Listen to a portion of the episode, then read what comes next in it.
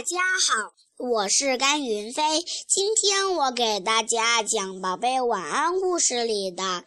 但明天天下起了大雨，小动物们都回家了，只有小猴在淋雨，因为它没有房子住。等明天，我一定要造一间房子。小猴对自己说：“太阳都老高了，它还在睡觉。”等小猴醒来，已经是中午了。小猴心想：先玩一会儿，再造房子吧。太阳下山了，小猴又想：还是等明天再造房子吧。就这样，一连过了几个月，房子还没造好。一天，小松鼠说：“你哪天造好房子呀？”小猴说。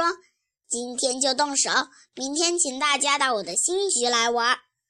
这回小猴真的动手了，可是才干了一会儿，他又不想干了。